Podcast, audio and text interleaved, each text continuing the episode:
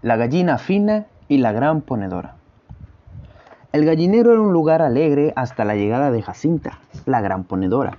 Cuando llegó Jacinta, Fina y las demás gallinas se pusieron a cacarear a su alrededor entusiasmadas.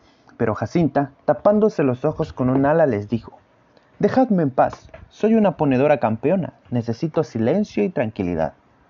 Tras lo cual, atravesó bamboleándose el gallinero y tomó asiento en el ponedero de Fina. Fina se quedó piquiabierta. Ejem, perdón, dijo. ¿Te importaría mudarte a ese otro ponedero de allí? Este es el mío y aquel está vacío. Lo siento, pero no puedo moverme, replicó Jacinta. Me encuentro mal y, además, deseo estar junto a la ventana. Estarás de acuerdo conmigo en que una ponedora campeona debe tener lo mejor. ¿Por qué no te mudas tú al ponedero vacío? Fina no podía dar crédito a sus oídos. Ella había ocupado siempre el mismo ponedero. Cada gallina tenía el suyo.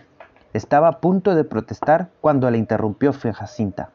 No quiero volver a hablar de este tema nunca más. He tenido un día largo y cansado, y me voy a dormir. Entonces dio media vuelta y cerró los ojos. Fina y las demás gallinas se quedaron sin palabras. Salieron en masa del gallinero y se acurrucaron juntas. ¿Qué voy a hacer ahora? se lamentó Fina. ¿Qué vamos a hacer ahora? dijo Kika. No podemos permitir que una recién llegada nos dé órdenes. Cuando se levante de su sitio, entre todas la recuperaremos para ti, dijo Nina. Pero Jacinta no se levantó en todo el día.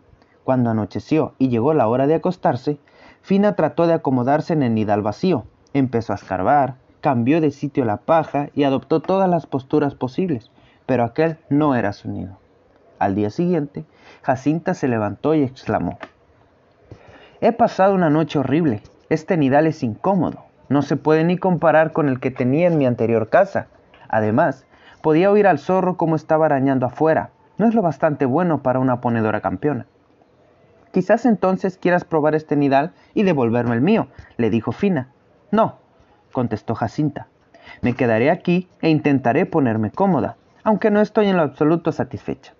Fina tampoco estaba satisfecha. Ella y las demás gallinas se pusieron otra vez a dar vueltas por el corral. ¿Qué haremos ahora? gritó Fina.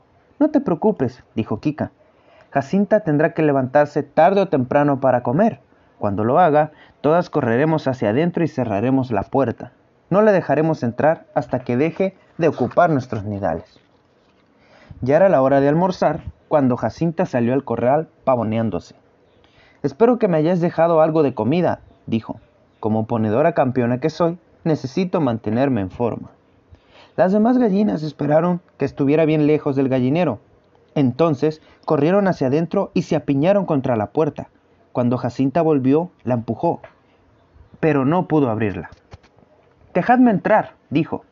Aquí afuera me resfriaré. Te dejaremos pasar cuando prometas que no ocuparás nuestros nidales, le contestó. No seas ridícula, dijo Jacinta. Soy una campeona y debo tener lo mejor. Y ahora dejadme entrar. Las gallinas estaban decididas a no dejarla pasar hasta que se hiciera la promesa.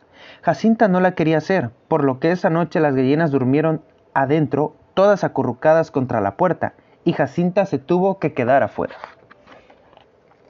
Pero afuera hacía frío, el suelo era incómodo y se oían ruidos extraños.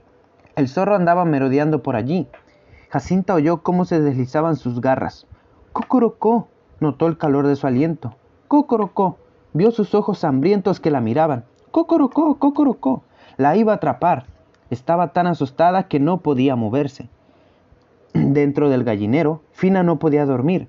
Se asomó a la ventana y entonces vio al zorro que se arrastraba, acercándose cada vez más a Jacinta. Empujó con suavidad a las gallinas que dormían junto a la puerta y la abrió. Salió corriendo, agarró a Jacinta por la cola y la metió dentro del gallinero justo a tiempo. Jacinta cayó exhausta entre las alas de Fina. Gracias, dijo sollozando, me has salvado la vida. A partir de ese día Jacinta cambió, siguió cacareando sus habilidades de ponedora, y la verdad es que era buena, pero se instaló en el nidal vacío y nunca jamás volvió a pretender que la trataran de forma especial.